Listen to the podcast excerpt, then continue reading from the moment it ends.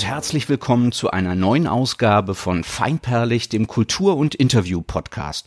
Heute ist der 20. Mai 2021 und das ist deshalb wissenswert, da in dieser Woche nach langer Phase des Lockdowns die Außengastronomieanlagen wieder öffnen dürfen und ab 5. Juni wohl auch das Kulturleben wieder starten darf. Nicht nur draußen, sondern auch innen. Die Bedingungen hier ein Hygienerahmenkonzept mit maschineller Lüftung, Schachbrett, Sitzplan, Maske und Test. Ob das auch den Zeitplan meines heutigen Gastes verändert, werden wir gleich erfahren. Mir zugeschalten ist die deutsch-norwegische Musikerin Leaf Sulvey, die am vergangenen Freitag ihr Album Slow Travels veröffentlicht hat. Wer in den vergangenen Wochen und Monaten nicht von Leaf gehört hat, ähm, der weiß entweder nicht, dass ihr Name Liv Solveig geschrieben wird, also S-O-L-V-E-G, oder aber er oder sie verbrachte viel Zeit in einer Höhle, Berghütte oder ähnlichem. Hallo liebe Liv, schön, dass du heute bei mir bist. Hi, ich freue mich sehr hier zu sein. Vielen Dank für die Einladung. Sehr gerne. Hast du es denn bequem? Ja, sehr. Ich bin zu Hause, in meinem Studio. Alle, alles klar. Ich könnte das auch mit deinen eigenen Worten sagen, denn ich mag ja diese äh, gedruckten Details auf den physischen Tonträgern. Auf deinem Album steht Enjoy listening, take a seat and dive in. Also genießt das Hören, nehmt Platz und taucht ein. Finde ich super. So gebe ich das jetzt mal an die HörerInnen weiter. Hm. Ich las, du bist in den Berliner Bezirk Lichtenberg umgezogen, ähm, etwas abseits von der bekannten, von den bekannten Szenekiezen. Wie gefällt's dir denn dort?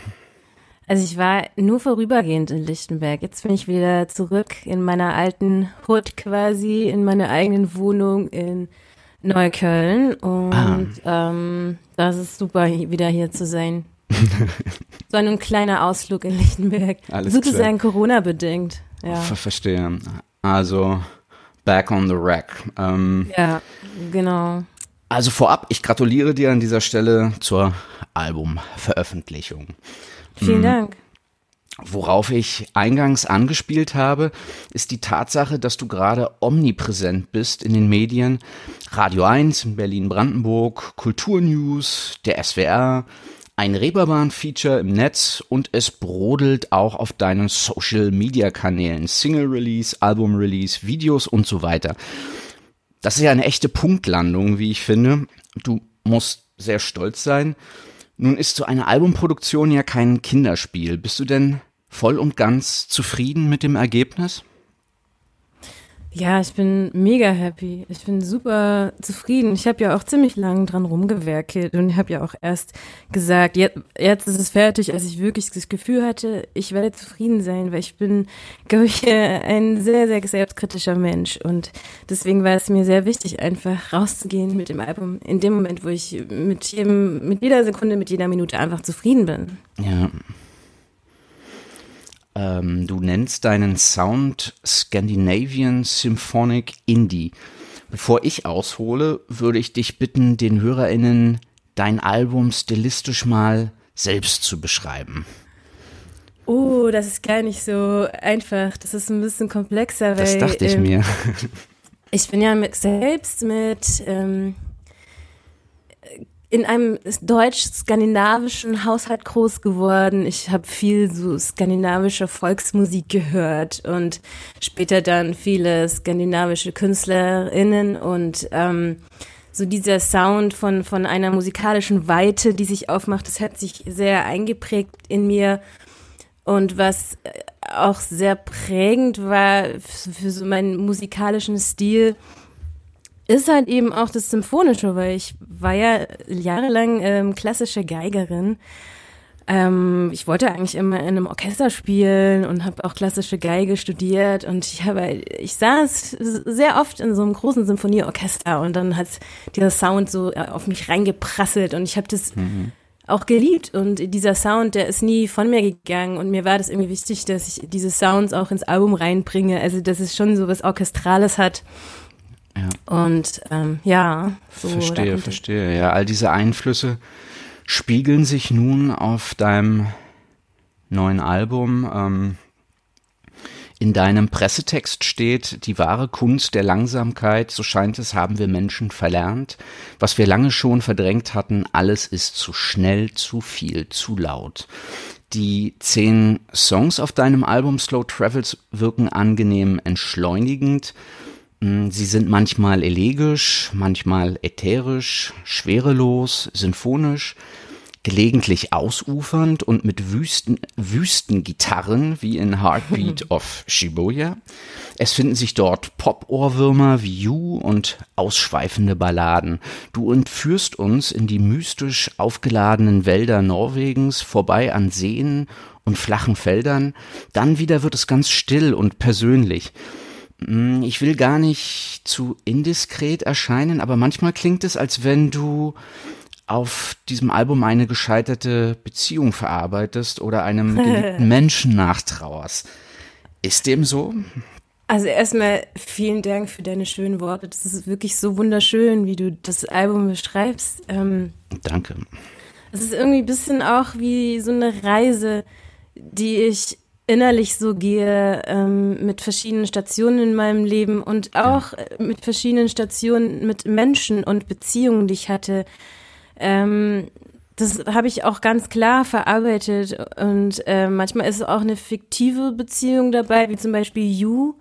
Ja. Ähm, da habe ich das Gefühl, ich, ich spreche viele Menschen an und das ist einfach so ein, so ein ähm, ja, so eine Offenbarung an einen Menschen, vielleicht auch fiktive Menschen, der mich berührt und ähm, ja. Und das ist auf jeden Fall sehr äh, beziehungsgeladen, das Album. Deswegen sage ich auch, dass es ein sehr persönliches Album ist. Okay. Ähm, klingt, ähm, also du stellst das Ganze sozusagen übergeordnet dar. Und das macht das Ganze ja auch zum, naja, zum Pop am Ende. Und auch nochmal für die geneigten HörerInnen da draußen, das Album ist voller Ohrwürmer. Also How Far geht mir schon die ganze Zeit im Ohr rum. You natürlich, Cold Heart. Alles Songs, die immer wieder kommen. Und ähm, ja, man wird das, man wird diese Lieder in den nächsten Wochen viel hören, nehme ich an. Ähm, ja, es ist ein offenes Geheimnis, dass du das Material bereits 2017 mit dem Produzenten Tobias Siebe, Siebert, auch bekannt als And the Golden Choir, aufgenommen hast, aber nicht zufrieden warst, ein Homestudio installiert hast und das Ganze nochmals neu aufgenommen hast. Deshalb nennst du das Album dein Debüt. Wie kam das? Also, teilweise stimmt die Info, teilweise nicht. Es ist nämlich okay. so, dass das ein Remake war. Ich, ähm, ich finde ich find die Produktionen, die ich gemacht habe oder die wir zusammen gemacht haben mit Tobias Siebert, großartig. Mhm. Also ich hätte gar nicht von vorne anfangen wollen. Ich habe einfach ihn gebeten, Spuren zu geben. Bin ja. habe ich einfach wild rumgewerfen, Spuren. Und ähm, ich habe mir in der Zwischenzeit auch eine E-Gitarre gekauft und ähm, ich fand mal toll, so wabernde E-Gitarren mit einem Tremolo-Sound zu haben und die E-Gitarre zu benutzen mit einem mit meinem Geigenbogen und da kommen auch so ganz äh, krasse und schöne und weite Sounds zustande und ich habe äh, einfach mehr Leaf-Sounds noch reingemacht und teilweise habe ich die ähm, Songs auch gekürzt und mehr Chöre reingemacht und vielleicht ein bisschen mehr noch Geigen. Ähm, aber so, wenn du jetzt im Vergleich die, die Produktion anhörst, das erkennst du total wieder. Ich habe nicht jetzt was komplett Neues gemacht. Mhm. Ich habe es nur so gemacht, dass es halt mehr zu meinem geworden ist. Das passiert ja manchmal so, der Step, wenn du mit einem Produktion, also mit einer Produktion im Studio bist, mit einem Produzenten, dass man Dinge macht, wo man am Ende denkt, okay, da hätte ich vielleicht hier und da was noch sagen sollen. Und bei mir war das so, wichtig, ähm, einfach, dass ich komplett, äh, dass noch mehr lief da. Also ich habe so nach der ersten Produktion mich selber so gesucht und ähm, es kam dann ein Herr mit einer Identif Identifikationskrise und ähm, ich habe dann, ich war voll am Suchen und das hat sich dann auch musikalisch wieder gespiegelt und ich musste einfach diesen Prozess gehen mit mir selber persönlich und auch parallel dazu mit meiner Musik und dem Album. Ähm, Verstehe. Genau. Mhm. Ja. Das ist die ähm, Geschichte. Eine Idee, die mir dazu auch noch gekommen ist, äh, hat denn Corona und der damit einhergehende Lockdown auch was mit der Entscheidung zu tun? Also tatsächlich ist das Album fertig geworden, kurz vor Corona. Ja. Und ich habe mich dann entschieden, äh, 2020 nicht damit rauszugehen, was natürlich dann den, den, den Warteprozess noch länger ausgedehnt hat. Aber ich glaube, das war eine, eine gute Entscheidung, weil 2020 ein Album zu veröffentlichen, das ist schon das ist schon heftig. Also die, die das gemacht haben, die können irgendwie so erst anderthalb Jahre nach dem Release touren und so und dann ist es wieder so alter Tobak, du weißt Bescheid, ne? Also ja. das ist so. Ich habe einfach dann in aller Ruhe alles geplant, den Mix machen lassen, das Master, alle Videos, die Fotoshoots und das wäre eigentlich irgendwie auch ganz cool am Ende, weil ich wusste ja, ich habe Zeit, keiner wusste, wann man wieder spielen kann und ähm, ich finde äh, jetzt im Mai das ist irgendwie für mich ein perfekter Zeitpunkt für die Albumveröffentlichung, weil jetzt ja. haben wir alle so eine Aufbruchstimmung, so dass es bald wieder weitergeht und man weiß ja auch, dass es, dass man im Herbst wieder Konzerte spielen kann und so. Ja, ja es fühlt sich auf jeden Fall gut an, dass ich gewartet habe. Ja, genau richtig. Also wie ich schon sagte, eine echte Punktlandung. Ähm, du wusstest ja nicht, cool. wie es am Ende wird, aber es scheint alles zu deinen Gunsten auszufallen. Also nochmal zusammenfassend, es geht hier nicht um besser oder schlechter, sondern es geht einfach darum, dein Album fertiggestellt zu haben. Ein echtes Leaf-Album, was wir da vor uns haben. Voll, ja. Das, das, das ist ganz wichtig, dass wenn man als Künstler, als Künstlerin rausgeht, dass man wirklich voll hundertprozentig dahinter steht. Weil ja. es werden ja am Ende auch im besten Fall sehr viele Menschen hören und ähm, das finde ich extrem wichtig. Dann wartet man lieber länger und macht noch was damit. Total richtig. Mm. Die Initiative Musik hat dein Album unterstützt, äh, neben einer größeren Crowdfunding-Aktion. Die Initiative ist eine Fördereinrichtung der Bundesregierung und der Musikbranche für die deutsche Musikwirtschaft. Was haben die denn genau gemacht? Also letztendlich ähm, hat es mir sehr, sehr viel geholfen, weil man hatte ja in der Corona-Zeit ja gar nicht die Möglichkeit, sehr viel Geld zu sammeln. Und man braucht für so ein Release sehr, sehr, sehr viel Geld. Also mehr eigentlich, als ich dachte. Einfach für die Promotion und für die Produktionskosten und alles ja. Mögliche, was dann noch auf einen zukommt. Ja. Und, ähm, Studiokosten hast du eingespart, weil du das bei dir zu Hause installiert hast? Ja, und ich habe da ja eine Crowdfunding-Aktion gehabt und ich habe dann damals auch noch mein Auto verkauft gehabt. Also verschiedene Möglichkeiten wow. habe ich da ausgenutzt. Ja. Ähm, und ähm, die Initiative Musik, die Förderung hat mir tatsächlich geholfen, die ganzen Kosten, die auf mich zukamen, zu stemmen. Sonst hätte, ich glaube, sonst hätte ich das nur sehr, sehr schwer geschafft. Und dafür bin ich wirklich extrem dankbar, dass es, dass es geklappt hat. Ja. Okay. Und ist die Initiative jetzt weiterhin an deiner Seite tätig? Also das ist so, dass du halt über ein Jahr verteilt äh, verschiedene Beträge ähm, bekommst von der Initiative, das, da bekommst du so einen Betrag zugeschrieben. Ähm, ich kann jetzt für mich sagen, also der, äh, der Förderungszeitraum endet im August, aber es ist jetzt trotzdem so, dass mir noch Beträge fehlen, weil ich habe ähm, einfach nicht genügend musikalische Aufträge, um jetzt alles zu stemmen, was ich noch stemmen muss. Und okay. ähm, da hoffe ich auf noch mehr Corona-Förderungen. Äh, da hat's noch nicht bei so vielen Corona-Förderungen für mich geklappt. Das mhm. ist auch okay so, weil ich glaube, dass viele Künstlerinnen da irgendwie Unterstützung brauchen und ich wurde ja abgedeckt durch die Initiative, aber jetzt ist es gerade so weit, dass ich ähm, einfach noch mal weiterschauen muss und einfach mich weiter bewerbe. Genau. Okay.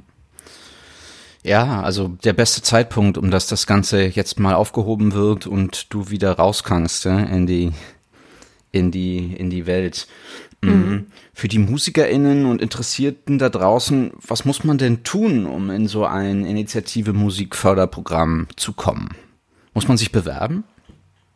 Ja, ja, du musst dich bewerben. Du musst eine ziemlich intensive und lange Bewerbung abschicken und vieles beantworten. Ja. ist das sehr bürokratisch Fall, am Ende? Ja, ja, also du musst auf jeden Fall einen guten Partner am Start haben, ob das jetzt äh, der ein Verlag ist oder ein Label oder ein mhm. Management. ähm, ja, du musst eine gute Idee haben, ein gutes Produkt und ähm, einfach den, die überzeugen können, dass äh, das nachhaltig ist. Und ähm, auf jeden Fall ist es oft so bei so Stipendien, dass man mehrmals sich bewerben muss, um damit es mal klappt. Also ich hatte mich auch schon zweimal beworben und ähm, diesmal hatte ich wirklich ein gutes Gefühl dabei. Ich habe wirklich zwei Wochen an dieser Be äh, Bewerbung gearbeitet und ähm, der Verlag hat mir auch dabei geholfen ähm, und es war dann, ich hatte von Anfang an irgendwie ein ganz gutes Gefühl dabei und dann hat es auch geklappt, ja. Was für mich auch eine Ehre ist. Wir sind ja echt tolle MusikerInnen, die da auch unterstützt werden. Absolut. Ähm, ähm, viele von denen kennst du wahrscheinlich auch persönlich, dazu ja, kommen wir gleich ja. noch. Äh, genau, wir kommen jetzt mal zu deinem Werdegang. Ähm, hm. Du spielst verschiedene Instrumente, ähm, die Violine unter anderem, Gitarre, E-Gitarre, mhm. Gesang als Instrument. Ähm, interessanterweise hast du Jazzgesang und klassische Violine studiert. Du ja. bist viel rumgekommen, geboren in Tübingen, führte dich dein Weg nach New York, Karlsruhe, immer wieder Norwegen, unter anderem Arneberg und schließlich Berlin. Sag doch mal, wie kamst du zur Musik? Oh, das ist ganz klar. Das klingt manchmal so stereotyp, aber es wurde mir voll in die Wiege gelegt. Weil meine Mutter ist Musikerin, ähm, die ist Kirchenmusikerin. Mein Vater ist ja Pfarrer und ja. ähm, irgendwie haben wir zu Hause immer viel gesungen, auch viele Kirchenlieder gesungen. Wir haben zu Hause viel so Hausmusik gemacht. Mhm. Also ich habe noch drei Geschwister und die spielen auch alle Instrumente und meine Mutter hat sich dann oft an das Klavier gesetzt. Ich habe Geige gespielt. Mein Bruder hat ähm, Cello gespielt und dann haben wir halt zusammen Musik gemacht. Ja. Wow, das stelle ich mir ja auch ähm, romantisch vor. Also so klassisch Hausmusik, wie man es vor 100 Jahren gemacht hat. Exakt. Äh, toll. Ja. Also das ist irgendwie interessant. Bei uns zu Hause liefen jetzt auch nicht so viele Platten, bei uns lief nicht so viel Musik und auch nicht so viel Radio. Also wir haben halt einfach Musik gemacht und ähm, einfach zusammen gesungen, weil mein Vater kommt selber auch selber aus einer ähm, Sängerfamilie und die haben auch immer sich zusammen hingesetzt und alle zusammen gesungen, auch mehrstimmig. Und das haben wir halt auch so weiterentwickelt. Also das finde ich echt super von meinen Eltern, denen bin ich dafür auch echt dankbar, dass ich so in so eine Musik reingewachsen bin. Sind deine Eltern musikalisch noch aktiv? Äh, meine Mutter, ja, die spielt immer noch in Kirchen und äh, gibt Klavierunterricht. Mein Vater ist ja gar nicht mehr da seit 2018, aber der war, hat auch immer viel Musik gemacht. Also der spielt auch so ein bisschen Gitarre und hat dann ja. immer die Gitarre geschnappt und äh, Lieder gesungen. Der liebte es, äh, auch zu, zu singen. Und na gut, also dann ist ja der Weg zur Klassik nicht, nicht mehr weit. Ähm, aber wie kam es dann zum Jazz? Wie kamst du ähm, dann zum Jazz? Ja, irgendwann, ich habe ja angefangen, Geige zu studieren und direkt im ersten Jahr habe ich das sofort gemerkt, dass es schon sehr einseitig ist, äh, Klassik zu spielen, weil da geht es ja wirklich am Ende darum, dass du halt äh, bis zur Perfektion die ganzen Lines übst und dann bei der Geige übst du ja auch immer nur eine Linie und dann brauchst du noch ein Begleitinstrument dazu und das ist schon sehr hoch, es ist ein bisschen wie ein Hochleistungssport und ich bin halt vom Typ her, ich bin eher kreativ und ich mag gern mit Texten auch arbeiten. Ich liebe es zu arrangieren. Ich liebe es mit Sounds zu arbeiten und äh, einfach was selber weiterzuentwickeln. Und ähm, ich habe schon im Geigenstudium auch angefangen zu singen und habe hab dann so eine A cappella Gruppe gehabt. Dann äh, ich habe ich auch angefangen Lieder zu schreiben und irgendwann habe ich den Jazz entdeckt und das fand ich ziemlich so im Gegensatz zur Klassik oder so im Vergleich, dass, dass es darum geht, viel zu improvisieren, seine eigene Stimme zu entdecken und da irgendwie möglichst individuell zu klingen. Und ähm, das hat mich begeistert und ähm, da wollte ich einfach so viel lernen wie möglich und ich habe gemerkt, das geht gar nicht, wenn ich jetzt nur einmal die Woche in den Gesangsunterricht gehe. Also gerade weil mich halt Arrangieren so begeistert und ähm, ich auch einfach viel lernen wollte, habe ich gedacht, okay, dann ja, komm, dann machst du halt noch ein, ein Studium hinterher und ähm, letztendlich hatte ich jetzt gar keine Lust mehr, nach dem Geigenstudium einfach nochmal ein volles äh, Jazzstudium zu machen. Und dann habe ich ge ge gehört, man kann in Amerika einfach einen Master machen mhm. äh, im Jazz, obwohl man nicht irgendwie sein Grundstudium im Jazz hatte. Und dann habe ich mich da beworben. Und das hat ganz gut hingehauen. Die haben mich genommen in New York. Das war im Queens College. Und ähm, ja. Wahnsinnig cool. Ähm. Hab dann ja, mich einfach lang vorbereitet für die Reise, weil das, man muss dafür ziemlich lang tun, äh, ziemlich viel tun, um in Amerika irgendwann zu landen ja, und dort zu studieren. Ja. Ähm, und, dann und du hast das auch abgeschlossen, ab, ne? Ja, ich habe es abgeschlossen. Ja.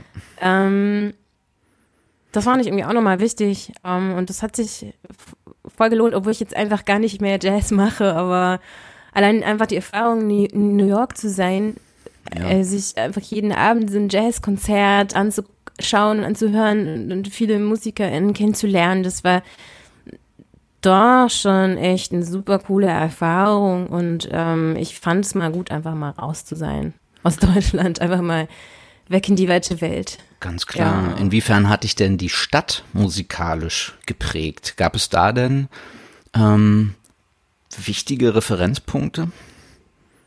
Mm. Unabhängig jetzt vom Studium, meine ich. Das hat mich voll geprägt. Ich glaube, dieses Gefühl, in einer Riesenstadt zu sein und sich da so durchwirbeln zu lassen von der Stadt. Man wird ja da total also am Anfang ist man ja total überfordert. Das ist ja, das ist nicht wie Berlin. New York ist laut, New York mhm. ist schnell. Äh, das ist total krass zu sein. Am Anfang ich voll überfordert und gerade dieses Gefühl einfach, dass um einen herum so eine Stadt schwebt. Mhm. Das habe ich ja auch teilweise dann umgesetzt in anderen Liedern, ähm, in, in verschiedenen Liedern in ähm, auf dem Album, also zum Beispiel, das Lied handelt jetzt nicht von New York, es handelt von, von Tokio.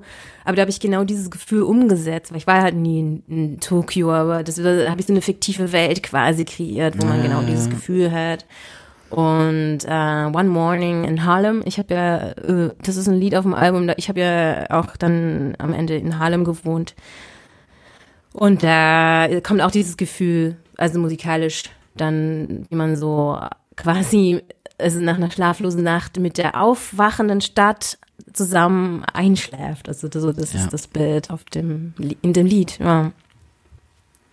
Wow. Ähm, das, das ging mir bisher auch immer so. Also jedes Mal, wenn ich in größeren Städten war, New York war ich auch mal, ist allerdings schon 20 Jahre her, mhm. hat sich viel verändert, aber auch in Städten wie Peking oder, oder ähnlichem, dann jedes Mal, wenn ich zurückkam nach Berlin, dann hatte diese Stadt etwas Dörfliches, etwas Ruhiges, sehr Grünes, Beschauliches vielleicht. Ja, Berlin ja. etwas Gemütliches und ich mag das auch total. Also, ja weil diese Mischung aus, naja, immer noch bezahlbaren Mieten, kreativen Melting Pot und dann doch dieser, dieser Ruhe und dem Grün, das, das hat was oh, Lebenswertes. Ne? Das kann man nicht anders, anders sagen. Ja, total. Also und ja, also du hast das auch in anderen Interviews schon gesagt. Äh, viel äh, Jazz und Klassik ist auf deinem Album nicht mehr zu hören glaubt man erstmal. Also ich finde schon, dass man die Einflüsse spüren kann. Mhm. Mm. Und wir haben uns auch in Vergangenheit immer mal wieder getroffen und auch festgestellt, dass wir da so verschiedene, also ähnliche Referenzen haben oder LieblingskünstlerInnen, MusikerInnen. Wer sind denn deine musikalischen Vorbilder? Ich habe hier auch ein paar Notizen, aber sag du erst mal. also ich habe ja tatsächlich das ganze Album auf der Nylon-Gitarre gespielt, äh, äh, komponiert. Und dann auch äh, erstmal so eingespielt. Ja. Wow. ähm, und da, ich war einfach sehr, ich wurde sehr geprägt von dem Nylon-Gitarren-Sound von Fink und José ja. González. Ähm, das das Fink, ist schon ja, so. ja. Ich, ich habe das habe ich beides rauf und runter gehört und Ja. dann eine wichtige, Kompo wichtige Komponente ist, ist, ist noch äh, Siguras, so diese atmosphärischen Sounds mit der mit dem Bogen auf der E-Gitarre, das machen die ja auch. Ja. Das hat mich schon auch sehr geprägt. So, ja. Diese Gitarre ist zu hören auf dem Song Heartbeat of Shibuya. Richtig? Oder? Ja, da kannst du das hören. Und auf You, jetzt muss ich gar überlegen. Und vor allem einen Song habe ich komplett nur mit Ebo, also ich nenne das jetzt Ebo, aber das ist eigentlich der, der richtige Bogen. Äh, habe ich äh, Start Again, habe ich ja komplett bei mir zu Hause aufgenommen und produziert. Da habe ich alle E-Gitarren selber gespielt und alles natürlich dann selber aufgenommen. Und ähm, da habe ich das komplett, fast alle, alle E-Gitarren sind mit dem äh, Bogen gespielt auf der E-Gitarre. Ja. Da hast, das hast du alles selbst eingespielt. Das wo- wollte ich dich fragen. Ja. Da bin ich wirklich äh, platt. Äh, Gab es denn äh, Gastmusiker ähm, bei Also, der ja, ja. Albumproduktion? Ja, gab's schon. Auf jeden Fall. Ähm, ich habe ja die Produktion selber angefangen auf der Nylon-Gitarre und dann kamen alle anderen Instrumente dazu. Also ich habe einen ähm, E-Bassisten dabei, der hat auch teilweise Kontrabass gespielt, dann ein Drummer ähm, und dann äh, war einer da, der hat ähm, Klavier und Synthes gespielt. Ähm, dann habe ich ein Streicherensemble eingeladen, das sind fünf StreicherInnen gewesen, die Ja. da vorbeikommen. Und drei Bläser. Ja. Oh, ich hoffe, ich habe niemanden vergessen. Ein E-Gitarrist war noch da. Genau, E-Gitarrist.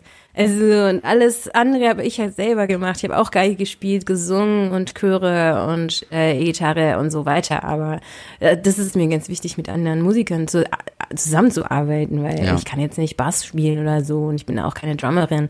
So, und ich finde es immer spannend, ähm, jeder Musiker, jede Musikerin bringt ja auch andere Einflüsse mit. Und das nehme ich auch gerne an, so. Andere Ja. Ideen, so. Ja.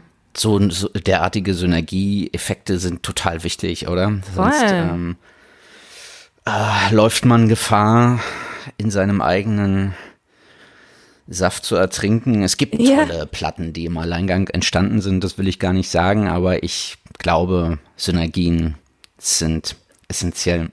Vor allem, man muss einfach die richtigen MusikerInnen treffen und dann passt es schon, aber ich will jetzt gar nicht nur meine Ideen haben, weil ich meine, ich habe ja auch nur einen begrenzten Horizont und wenn jemand anderes dazukommt, das, das ist total schön, finde ich. Ich habe mir hier mal noch so ein paar Referenznamen rausgeschrieben. Eine davon, da könnte man sagen, das ist unsere gemeinsame Heldin, Joanna Newsom, eine amerikanische äh, Folk-Musikerin und Harfenspielerin. Interessanterweise erinnert mich an einigen Momenten deine Stimme sogar ein bisschen Wow. an. Newsom. Dann steht hier noch Washti Bunyan, Adriana Lenker, Phoebe Bridges, äh, Anna ja. Ternheim, Susanna Sünfer, Bon Iver natürlich und Toll. Aldous Harding. Wow. Hier habe ich mir jetzt mal notiert. Ähm, Der wahnsinnige Name. Rotation, Das freut mich sehr. Freut mich sehr. Ja, das sind kannst du alles solche- so unterschreiben? Oder Also, das hören ja andere Menschen besser, an was sie die Musik erinnert, ne? Ja. Ja. Also ich kann nur machen, was ich fühle und selber in mir drin höre und ähm, aber das sind natürlich auch Bands, die ich toll finde und interessant. Also gerade auch Bon Iver finde ich Ja. super spannend, was der macht, auch mit seinen elektronischen Elementen und so. Sehr Genau. cool. Und jetzt mal, äh, da bin ich auch neugierig, ähm, im Klassik-Segment, wer ist da so ähm, zu nennen? Du meinst jetzt wirklich die Klassik, okay. Also ich höre gar Hast du nicht da einen mehr so. Interpreten oder einen Komponisten, den du da bevorzugst? Also ich finde, glaube ich, immer noch die Sachen gut, die Stücke, die Komponisten gut, die ich so irgendwie in meiner Kindheit gehört habe. Also ein ewiger Klassiker bleibt bei mir einfach die vier Jahreszeiten von Vivaldi. Ja. Das finde ich einfach, das ist für mich irgendwie so klassische Popmusik. Das ist einfach super. Und ähm, eine Symphonie von Mozart kann ich mir super gut anhören. Beethoven, Tchaikovsky, ja, ich kann da gar nicht so einen Lieblingsinterpreten oder, oder Komponisten nennen, weil auch gerade so Schubert und Schumann-Lieder, hm. das finde ich großartig, also auch unfassbar berührend. Also ich merke immer, wenn ich, also ich höre das jetzt zu Hause nicht so viel, aber wenn ich das in einem, wenn ich in einem klassischen Konzert bin, dann weiß ich schon, dass ja. es meine Herkunft ist, weil es mich unfassbar berührt. Ja. Gerade auch Werke von Bach oder so. Ich habe früher als Geigerin sehr viele so ähm, Bachwerke begleitet mit Chören, also gerade so Mozart, mhm. äh, nicht Mozart, Bach, äh, Motette oder so. Genau, ja. Das ja, das, das, das, das sagte mal eine befreundete Musikerin zu mir. Am Ende ist man immer bei Bach. Das ist vielleicht, das ist, vielleicht ist das so. meine ähm, Woche, meine Worte immer, sein. Voll. Kommt, kommt, mir immer mal wieder in den Sinn so. Ja. Ähm, genau, also du, du nennst das Album in gewisser Weise dein Debütalbum. Das kann ich ja noch nachvollziehen, aber eine Newcomerin bist du in meinen Augen ganz und gar nicht. Du arbeitest nämlich schon seit Jahren mit, warte, jetzt muss ich mal hier kurz einen Schluck trinken. Du arbeitest schon seit Jahren als Live-Session- und Studiomusikerin, unter anderem für Aline Cohn, Balbina mhm. und A Golden Choir. War es in gewisser Weise ein Befreiungsakt, diese Position aufzugeben und nach vorn ans Mikro zu treten? Also ja, auf jeden Fall. Für mich war das eine wichtige Phase, ähm, auf jeden Fall mit äh, tollen Leuten zusammenzuarbeiten. Gerade mit Balbina, da habe ich ja auch am Album im letzten mitgewirkt, an der E-Gitarre und an der Geige und ja. war dann auch live mit dabei in der Elbphilharmonie. Das war ein toller Moment. Aber ja. letztendlich, ähm, das ist halt so einen ganz anderen Stellenwert, wenn, wenn man mit seiner eigenen Musik rausgeht und da nach vorne pirscht und ähm, ja, vielleicht bin ich nicht so ganz äh, eine Newcomerin, aber trotzdem ist es so, dass ganz viele Menschen jetzt zum ersten Mal meine Musik hören. Ja. Und ähm, deswegen fühlt sich vieles für mich auch neu an und vor allem auch deswegen, weil ich noch nie eine Single rausgebracht habe. Ähm, die, meine erste Single, die ich rausgebracht habe, äh, habe ich im ähm, Januar veröffentlicht. Aber äh, das war so voll die Premiere und ähm, ja, deswegen fühle ich fühle mich schon als Newcomerin irgendwie in dem Sektor. Okay. Ja, so, ja. Und irgendwie muss man es ja auch für die geneigten Hörer kategorisieren und dann passt das schon. Aber ähm, im Laufe meiner Recherche ist mir das natürlich einmal mehr aufgefallen, dass du da schon seit Jahren wirklich äh, aktiv bist und mit sehr bekannten Menschen zusammenspielst. Mhm. Ähm, äh, apropos Aline Cohn, äh, eigentlich solltest du ja gerade mit ihr auf Tour sein, richtig? Ja, mhm. die Tour wurde schon zweimal verschoben. Ja.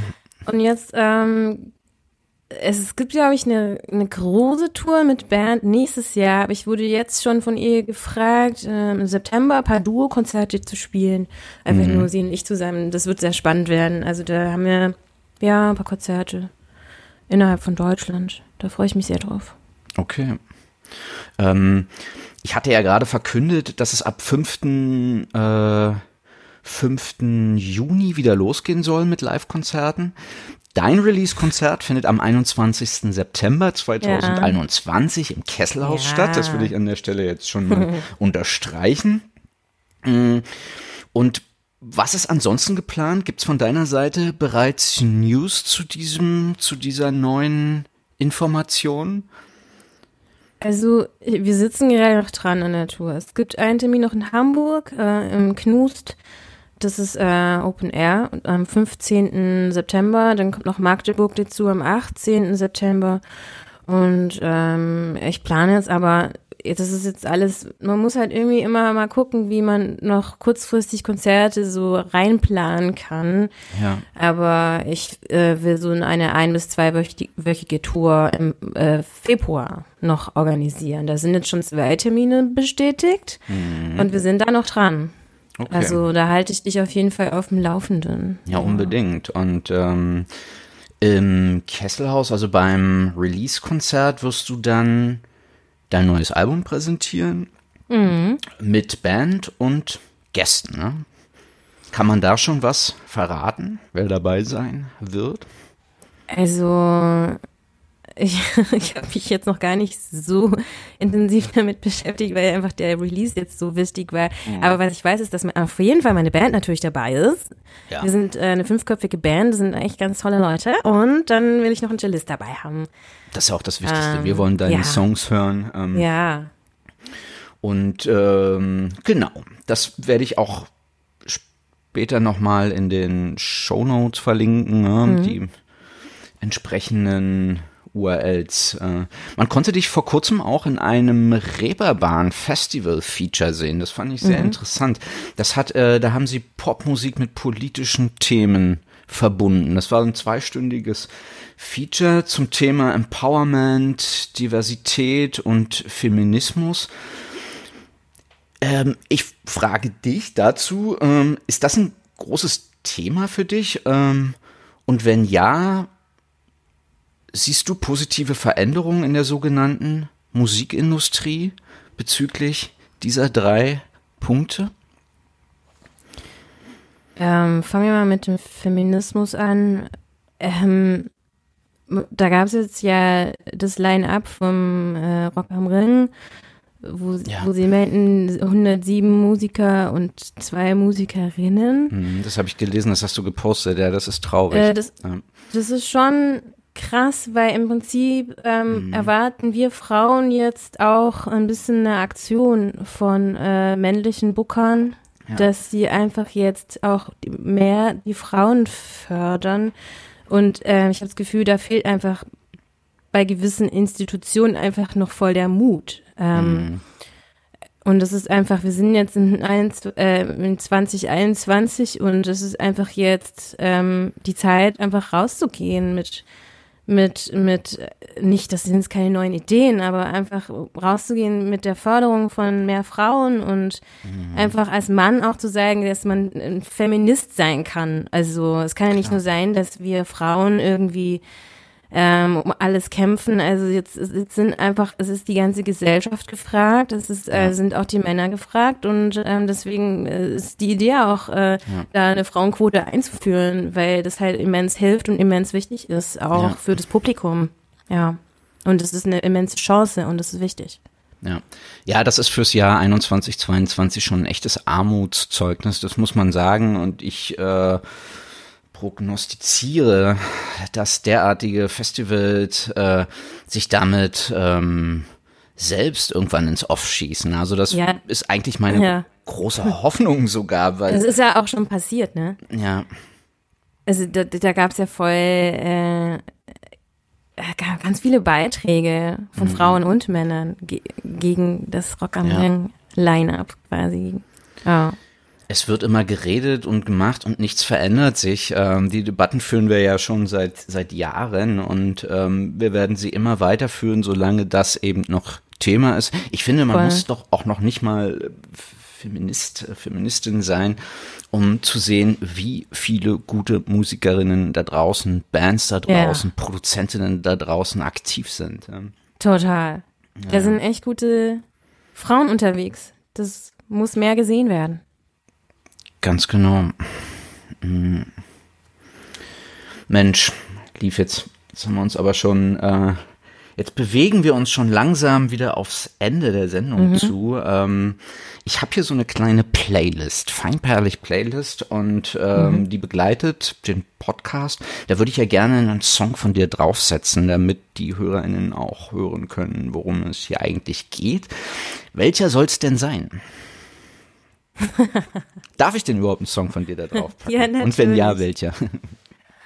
Ähm, ich glaube, dass äh, schon einige Leute die Singles gehört haben. Ähm, deswegen hätte ich gern einen Song, der nächste Woche tatsächlich auch seine Videopremiere hat. Und das ist so ein bisschen mein yeah. heimlicher Favoritsong, weil ich dir, ja, den einfach, das ist genau dieser Song, den ich zu Hause alleine aufgenommen habe, der heißt Start Again. Alles klar, dann packe ich Start ja. Again da drauf. Und ja, wie ich äh, auch schon sagte, werde ich ein paar Links in die Show Notes setzen. Hm. Ich wünsche dir alles, alles Gute für die nächsten aufregenden Wochen und Monate. Ich werde auf jeden Fall an dich denken. Ich werde das Ganze schön. verfolgen, logischerweise. Ja. Und äh, wir sehen uns aller spätestens am 21.09. beim Konzert im Kesselhaus in Super. der Kulturbrauerei. Ja, da freue ich mich sehr drauf. Ja.